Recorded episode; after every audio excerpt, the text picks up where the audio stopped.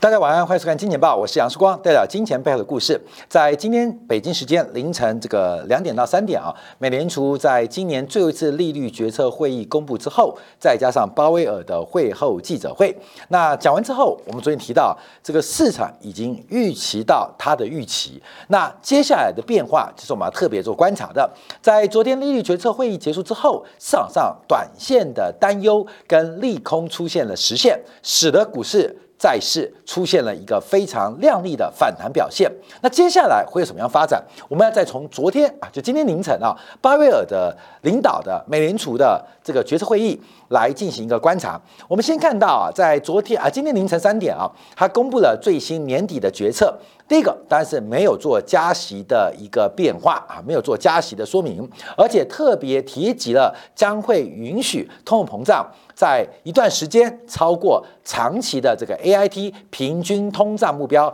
百分之二的水平。那另外我们看到了，就是它对于啊这个通胀水平的一个提升会有什么发展？那另外一个是有关于 taper，就是加速的减少。增量加速的减少增量。那另外我们分析的是点阵图的一个发展啊。好，我们先看到这是刚刚的说明。另外，针对整个美联储要加快的退场啊，我们不是缩表，是加快退场，因为退场跟缩表不一样。那另外，对于通货膨胀的长期预期，承认了有部分的失误。那另外，对于劳动参与率的观察，其实也是开始变得悲观。那特别提到了资产估值偏高，还有对于长长期收益率的一个观察，所以基本上我们看到，昨天啊，从鲍威尔领导的 FED 的这个会议，还有鲍威尔的会后记者会，其实并没有释放太多的利多，甚至实现了之前大家利空的预期。可是市场上就是你预期到了我的预期，而我的预期又预测到你对我的预期所产生的预期啊，所以我们看到市场上有点利空出尽的味道。那真相是如此吗？我们先看到美国经济。数据啊，那昨天有公布美国最新十月份的零售销售，稍后我们会在今天部分为大家做进一步的关注跟解读啊，因为零售销售的数字可能会对于二零二二年的投资会有更有关系。那不论如何啊，从二零二零年的一月份到最新十月份的数据，我们看美国大部分的数据啊，都出现了一个快速的扩张，甚至出现过热的变化。那我们要观察一下，就是目前美联储的一个。态度啊，这是从美联储在会后公布的点阵图。这个点阵图的意思啊，是横轴是时间啊，随着二零二一、二零二二到二零二三啊，所以横轴是时间。那纵轴是讲的是利率水平。所以我们这边有第一个有二零二一年、二零二二年、二零二三。二零二四还有未来啊，未来这是横轴时间。那另外是呃利率水平是指的非方瑞啊，联邦的这个基准利率，包括了百分之一、百分之二、百分之三、百分之四。那每一位委员目前对于利率的判断跟他的倾向，就会成形成一个弱点，而这个在呃这个纵轴跟横轴之间形成一个所谓叫做点阵图的一个变化。那对比啊，不要对比上半年，光是把这个十二月份跟九月份。做对比，就看到了美联储这些官员们出现态度极大的改变。那我们特别观察的是二零二二年啊，就是这一框这一框啊这一框，跟现在最新的二零二二年是这一框啊这一框，我们可以看到很明显啊，针对明年的升息的一个倾向出现了非常大的一个转变，就是维持利率不变的委员们几乎已经全数消失。那最为宽松或最鸽派的，仅仅只有一。位，而且这一位还认为明年会升息，大概有一次的一个可能。那主要的委员们都认为，明年可能会从现在的利率水平出现三次调升，或调升零点七五的水准。好，关键是我们看这个景象就改变，因为九月份的时候还没有人认为会升息哦，或升息三次哦，啊，升息三次哦。可这次我们看到所有的委员都进行了至少升息三码。零点七五或是三次升息的预期啊，所以从九月到十二月，整个美联储官员的态度出现巨大的转变，而这个转变当然跟物价的长期发展，还有美国的产出缺口已经被弥补高度有关，也就是我们过去一个月从菲利普曲线，从失业率。跟物价之间的关系。我们不断强调，当自然失业率抵达的时候，当社会充分就业的时候，任何的货币，不管是数量还是价格政策，甚至财政刺激的方案，都只会使得物价不断的攀高，而不会产生任何新的增长跟新的就业机会。所以，经过这。几个月的消化，美联储官员也承认了，目前美国即将抵达充分就业的环境，甚至整个从美国工厂的产能利用率，包括了整个产出缺口，已经出现了供不应求的长期的结构性的物价上涨推力，所以在这边出现非常大的一个转向，所以代表二零二年加息啊这个预期也已经得到了确认。而当然啊，市场上早期啊就在做这个加息预期的一个消化的动作啊，消化的动作，所以我们可以从这个方向做观察。可是我们特别要提到一个重点啊，那市场到底在观察什么？市场在等待什么？我们就要从上一次的 QE 结束到升息到缩表开始。那我们昨天呢有花点时间。有讨论这个，呃，讨论这个，呃，讨论，呃，讨论，哎，对，在后面，在后面讨论这个啊，过没有？讨论这个，等一下我们再回来讲一下。就昨天啊，我们讲做干货收藏啊，要了解美联储的一个框架。我们今天会补充过去美联储从一九一四年成立以来的历史，跟他们当时在那个时代所关注的一个方法论或政策环境环境论的。我们就要对比一下这一次的变化，因为过去啊，我们昨天节目有特别提到，过去是以价来质量。可是，在呃这个两千零八年之后，以量来制价变得更为明显。那市场经济到底是以价格作为主导，还是以官方的供给在货币的供给跟需求来做主导？整个西方的经济学基本上已经出现了很大的转变，已经出现很转变。所以我们在经济学当中聊到市场。那市场最重要是讨论价格，那价格背后是供给跟需求，那供给跟需求又是靠价格做决定，所以一个完美的价格必定有一个完美的市场环境，这就是经济学的框架。而经济学作为政治学的衍生，为什么要讨论从市场到价格，再到供给、需求、就业、财富等等？原因就是政治学是门偏偏向哲学。甚至有很多意识形态、神学的方向，而经济学作为政治学分科，它带来的是实物主义跟实作的应用方面。那现在美国的一个货币政策，我们直接讲，这个西方的经济学体系，包括西方政治学体系，其实已经锈蚀的差不多。可是美联储知道，知道。整个巨大的西方文明已经锈蚀了，可是美联储还是要有作为哦。我看没有，美联储要作为，就算这个大楼要倒了，美联储仍然站在第一线，要维持住市场稳定，用它最后的力量来创造一个就业、生产、财富的环境。所以美联储有没有错？美联储没有错。可大家知道，美联储的政策倾向从早期的以价质量，尊重价格，尊重市场机制。到现在是直接干预价格，进而影响市场。那这个变化，我们等一下来提到。那我们要回来观察市场做出的预期，包括了这个 taper，从原来每个月一百五十亿的退出，到明天开始要加紧一倍，变三百亿的退出。那这个退出基本上是增量的消失，增量消失，增量，各位，增量啊，增量的消失，增量即将不见了，增量。那我们知道为什么增量？主要关心的是流量啊，流动性，流动性就流量嘛，所以就流量。这个流量有很多的问题，这个市场流动性出现问题，所以第一时间，第一时间，这个价格出现偏差，价格出现偏差，美联储到甚至现在央行官员第一个想到的，流价格出现偏差，就价格为什么有行无市，有行无市，便宜的也卖不掉。贵的大家拼命想要啊，这个市场机制是不是出问题？那第一个归因于的是流量，就是流动性有问题。假如流动性很充分的话，就是我们开一个市场嘛。假如呃邀请的卖家很多，那参与的买家很多，会不会出现最均衡、最漂亮、最完美的价格？就是消费者的福利能够最大，那供给供给上的利润也可以最大，达到一个最平衡的阶段。所以，当市场全要素价格出现失灵的时候，作为美联储官方，他们只能归咎一个原因，就是流量出问题。啊，这市场人不够多。为什么那么精品卖不掉啊？那因为广告做的不够啊，所以客流量不够。那客人来很多，那为什么没有东西卖啊？那就是招商做的不够好。那这个流量不是供给流量，也可能是需求流量。所以基本上，作为美联储的角色，它只能归咎于流量问题。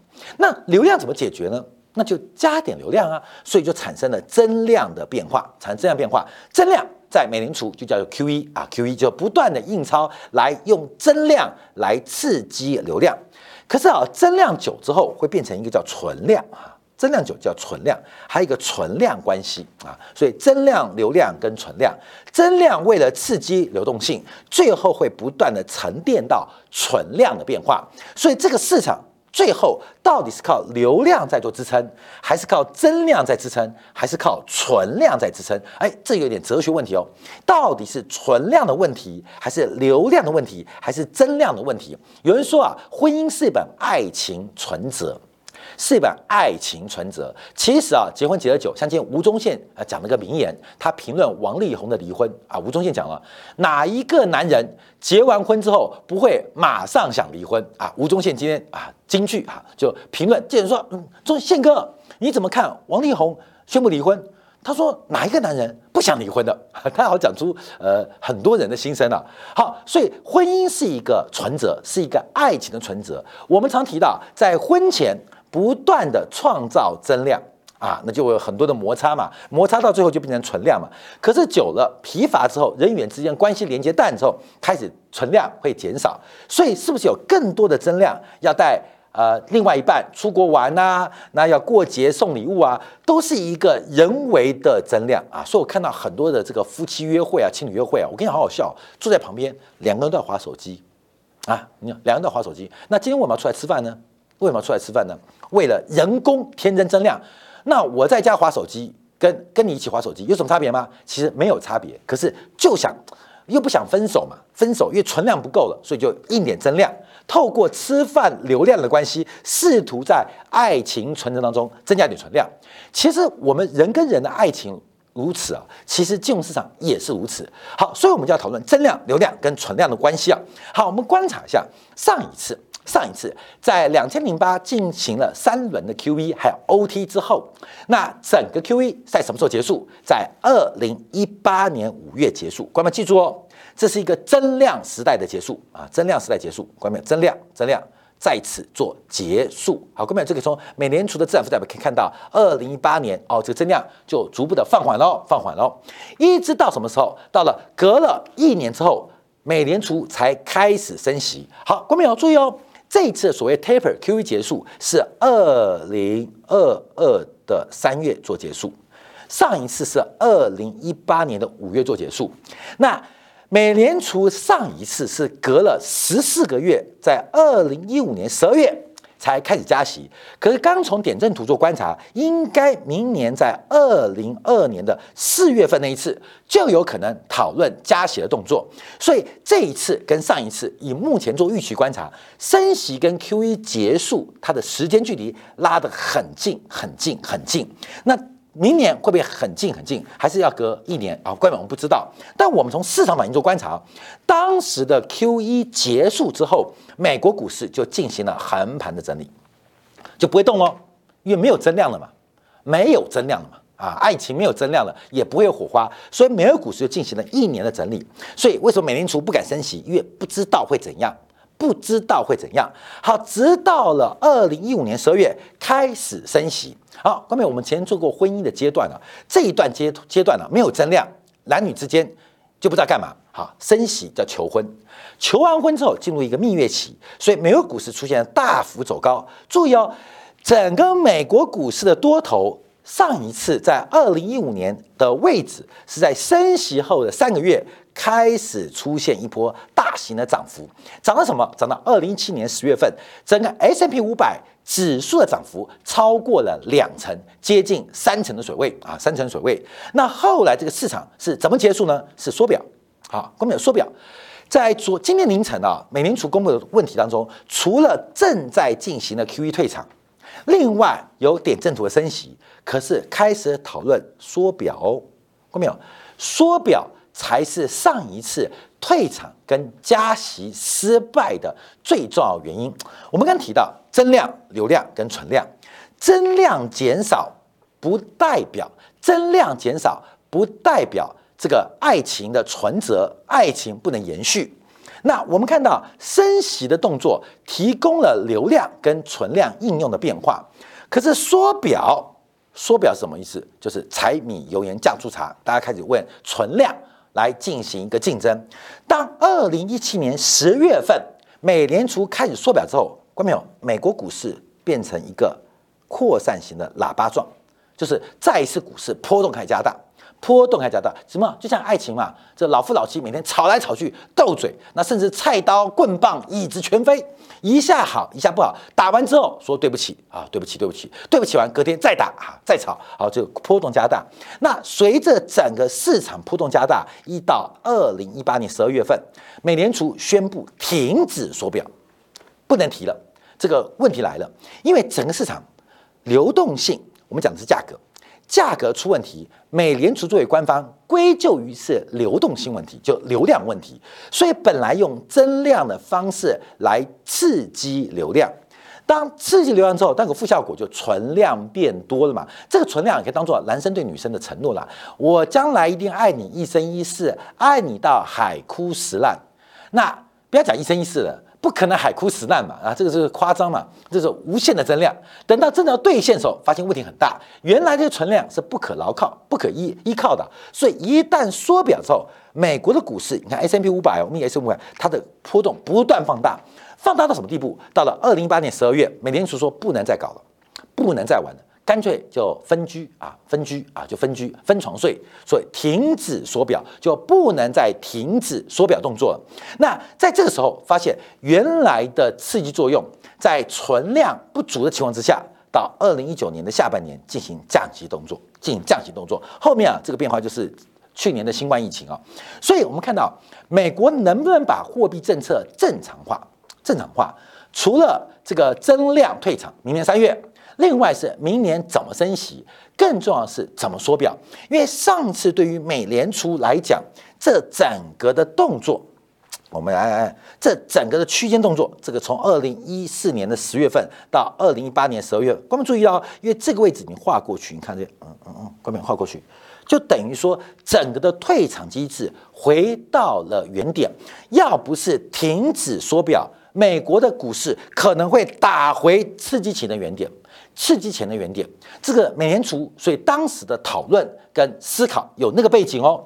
好，这是再来一次，现在在讨论 Q E 啊，正在进行 Q E，下一个是升息，再下来就是缩表，那么这是缩表。那现在美国有没有能力再来一次，再做一个实验，再做一个实验？那什么时候缩表？什么时候缩表成为市场上关注的焦点？所以昨天啊，美联储的讨论过程当中，第一个。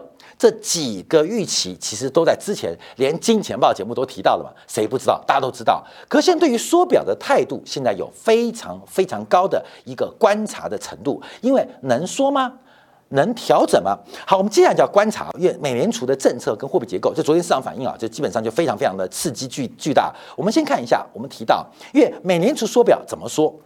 美联储，我们现在讨论缩表喽，不是 taper 跟加息啊，因为按照目前美联储的总资产规模应该超过了八兆美金以上，要即将这个继续走高的话，会继续增强啊。那目前的总规模，除了国债跟 MBS 之外，其实大量的流动性，目前就是我们最近几天一直在观察的，过去这一年来观察的，就蓝色这一块 overnight 的 RRP，事实上有大量的存量停留在这边。大量的存量停留在这边，而这个存量是无效的存量，本来要作为增量的，主人作为增量的啊，请你吃饭不行，我吃素。好，那我们吃素不行，不好吃。公民懂意思吗？啰嗦死啊！就这一块，给你钱就把钱存回来，婉拒这个美联储对于市场的好意。那我们就要往下做一个追踪啊，因为这 overnight RP 啊，昨天又创新高。好，哥们，我回现在讲这个框架，因为过去啊，这个货币政策框架，我一直跟大家提醒到，什么叫做市场？市场就是决定价格的地方，市场就是决定价格地方。什么是价格？价格就是供给跟需求谈判后达成共识的结果。啊，达成共识的结果。所以，好的供需就必定有好的价格，好的价格必须有好的市场。在整个文艺复兴、工业革命之后，人类进入物质文明大爆发的过程当中，如何有好的供给跟需求，关键在于好的价格出现。所以，作为一个政府，最重要是怎么样孕育一个好的价格出现，就是一个非常完整的市场。所以在过去，美联储的过程是以价格为导向。以价格为导向，到了二零零八年次贷危机之后，以数量为导向，这是一个很大的一个转折。所以，我们回来看一下美联储的历史，让大家了解到，一九一四年，在当时经济学理论在政治学分割之后，成为一个非常火热的学派。哎呀，学经济学可以赚大钱，可以成为公司高管。那一九一四年，在传统的古典经济学的理论基础之下，其实美联储的成立主要就是要平衡。或稳定这个市场，让这个市场能够稳定，产生出一个最高效率的价格，而透过这个价格来让供给跟需求来达到效用最大化或产出最大化啊，这是市场价格跟供需的关系。可是什么时候开始改变呢？一九一四年成立之后，它是因应您。当时美国第一银行、第二银行的这个失败，因为当时是从商银行是个盟主概念啊，所以美联储就成立了美联准会，就是等于是呃民办官营或叫官办民营的架构。一九一四年成立之后，随后在一九一九年、一九二零年遭遇到极大挑战。为什么极大挑战？是美国要参取参加第一次世界大战，第一次世界大战，当时美联储是非常抗拒的，可在政府。在华尔街的施压之下，美联储在短短成立五年不到时间，就被迫面对美国的战争支出，财政赤字，开始进行补贴，财补贴。随后，在一九二零年，这个战争结束，美国算胜的嘛？一战美国算是战胜国了。随后，哎。战争结束，我要把钱给收回来。所以，一九二零年到一九二一年，美国的金融市场出现了战后的泡沫破灭。泡沫破灭，后来由柯立芝掌权，那柯立芝掌权就开始大幅的。干预了美联储的操作，产生了叫柯立芝繁荣，后面就是一九二九年的金融泡沫。好，这过程来来回回，在一九二九年之后，又产生了二次大战，包括法西斯主义的上台，所以来来回回，那美联储一之一而再再而三的这个委曲求全，为了支持美国的经济，不是支持美国经济，为了支持美国的军事机器，为了军支持美国的战争工具，不断的委曲求全，试图试图在有一天希望还我清白啊，还我清白啊，还我清白。结果在战后之后啊，还我清白啊，战后之后还不了清白，因为你已经涉世很深了。那后面的一个发展，我们看到美国经济的扩张跟美国财政赤字的减少，其实主要原因是美国打赢了，美国消灭了其他竞争国家的所有工厂。你想欧洲炸烂了嘛？各位，你觉得坏不坏？美国没有救英国。为什么之前纳粹德国炸英国，美国不救？因为炸得不够烂，再炸一次，再炸一次，确定英国的工业制造能力完全被纳粹炸烂之后，美国才参战。为什么？因为当时法国已经被破坏了嘛，那苏联也被破坏了嘛，只剩德国跟英国没破坏，所以德国把英国给炸烂之后，你看。几个西方强国，不管从比利时、荷兰、法国到苏联到英国，全炸烂之后，剩德国，我再集合所有人，把德国给炸烂啊！各位懂意思吗？就把别人工厂给砸的意思嘛，把别人工厂给砸掉意思。别人工厂全部砸掉之后，全球的工厂就回到美国，所以美国产生巨大政治红利。所以在那个过程当中，出现第一波美国经济复苏。好，可是到一九四七到一九八一的时候，美国开始出现问题喽，问题喽，因为财政赤字。的速度仍然在扩大，而且就业跟物价不断的膨胀，使得美国出现人类文明啊，在这个西方啊工业革命之后第一次的大型的高失业跟高物价的膨胀率。那这个过程当中，从原来的传统的古典经济学过渡到凯因斯的理论，就是市场在那边。价格在那边，凯伊斯认为市场不可靠。为什么？凯伊斯太了解美国人想法了，你懂吗？啊，犹太人啊，这市场是被掌控的，所以被掌控的市场出不了漂亮的价格。所以凯伊斯主张直接干预供需，干预供需，从需求端来影响供给，中间顺便影响价格，那价格再去制衡这个市场上背后的引舞者。好，关键这是个政治问题啊。其实凯因斯的逻辑是从需求供需端去影响价格，再从价格影响市场。好，随后这个变化，凯因斯主义啊破产，在一九八一年代到二零二零年，整个凯因斯主义出现破产。为什么？因为毕竟。一只看不见的手指的是市场，决定的价格是人类或这个地球的自然力量。你用人为的干预，这自然力量最终会失败。所以出现了那个富利 （freedom） 啊，freedom 自由人啊，freedom 富利德曼，他主导的货币学派掌权，所以货币学派就取代了凯因斯学派。所以美国开始从尊重啊，凯因斯学派哦，从尊重从。数量以量制价，又重新回到以价质量，所以提到了，到了两千零八年，随着美国次贷危机爆爆炸啊，跟这个破产，又再度回到从以量制价。关键我们在这个大循环当中哦，有以价质量的阶段，有以量制价的阶段。又再从以价质量阶段，又回到了以量制价的阶段。现在看不，这不是绕口令啊，这也不是脱口秀，这是没有办法，就以量制价，以价质量来来循环。现在从以量制价逻辑，在二零一四、二零一五到二零一七到二零一八，正式代表它没有退出机制。在二零二二年，在二零二二年，要在短短的半年之内又减少宽松啊，就是退 Q taper。退出 Q E，又要做加息，甚至在明年底要准备做缩表，把过去五年时间累积的事情做失败的，想浓缩在一年之内完成，所以二零二二年的行情将会非常非常的刺激跟精彩。